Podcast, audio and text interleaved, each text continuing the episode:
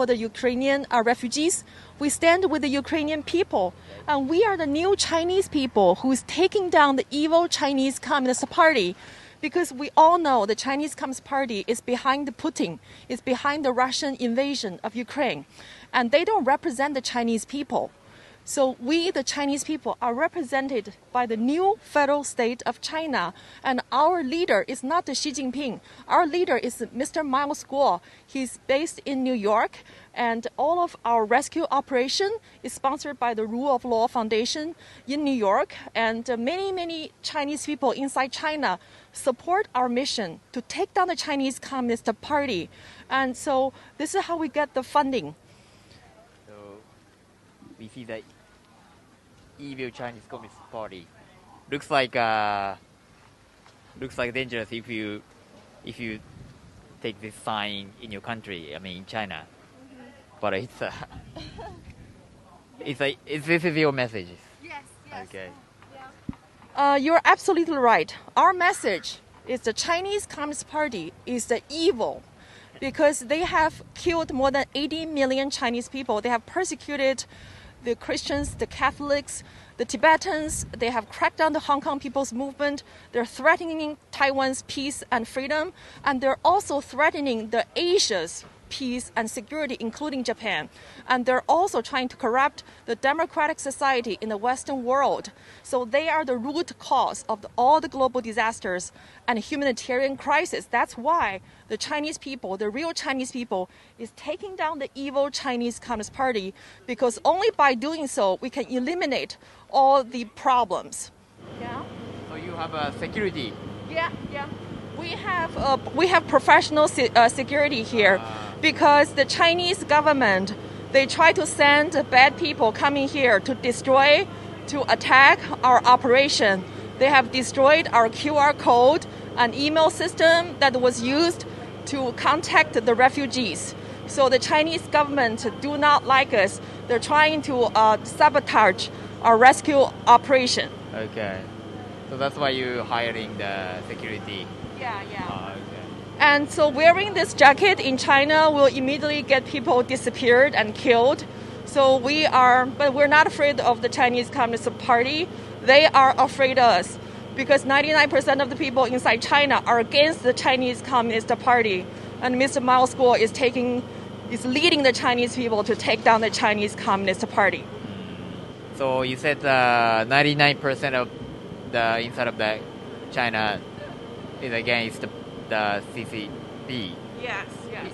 If it, if it's correct, why why the government still exists? Yes. Great question. Uh, you know, the um, Chinese people has been enslaved by the Chinese Communist Party for 70 plus years. And then, but in the international community has not unanimously condemned the Chinese Communist Party, has not sanctioned the Chinese Communist Party economically. So this is the reason why that we need to uh, urge the international community to recognize the 1.4 billion Chinese people's yearning for freedom and to stand with us to take down the Chinese Communist Party. If all the people can recognize the evil nature of the Chinese Communist Party and sanction the Chinese kleptocrats who have slaved the Chinese people, Chinese people, we will be free. But the biggest change agent of this peaceful revolution will be with the Chinese people inside China. Okay. So you were born in Beijing, right? I was born in communist China. Like many Chinese diaspora, we left China because we cannot survive inside the communist uh, society.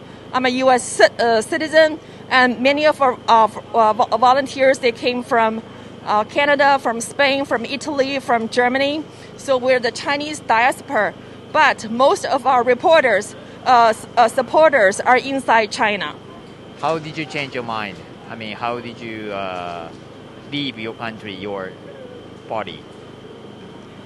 So, as a human, we all have that nature of wanting freedom and democracy.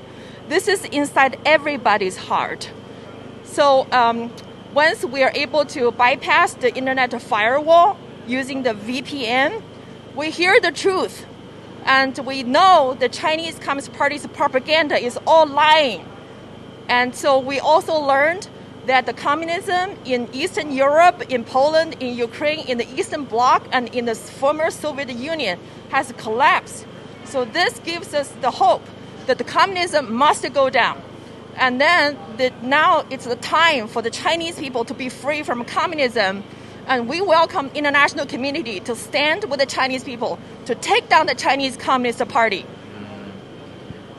So, uh, why do you why do you support the refugees from Ukraine? What's the reason? Do you try to uh, uh, do you try to uh, advertise your messages, or why do you do this? Yeah. So, um, as everybody knows, the Chinese Communist Party is behind the Putin. It's behind the Russia's uh, invasion of uh, Ukraine. But the Chinese Communist Party does not represent Chinese people. And people inside China do not have a voice. They cannot have a platform to tell people that the Chinese Communist Party does not represent the Chinese people. But we, the Chinese people living outside of China, we're the Chinese diaspora, we have a voice. We need to tell people that the Chinese Communist Party does not represent the Chinese people. And we stand with the Ukrainian people. We condemn this Russian invasion. We stand with the international community. This is the reason why we care about the humanity. We love peace, freedom, and democracy. And so the Rule of Law Foundation sent all of us here to, at the uh, Medyka border to help with the Ukrainian uh, refugees. In our tent, we have received over 9,000 refugees coming across the Ukrainian border, mostly women and children and elderly. And our bus service has rescued more than 2,000 refugees from the war zone in Ukraine. And the Polish people, Ukrainian people, they love us. They said Chinese people are good people. And uh, you're not only like taking down the Chinese Communist Party, but you are also providing humanitarian assistance to the victims of the war.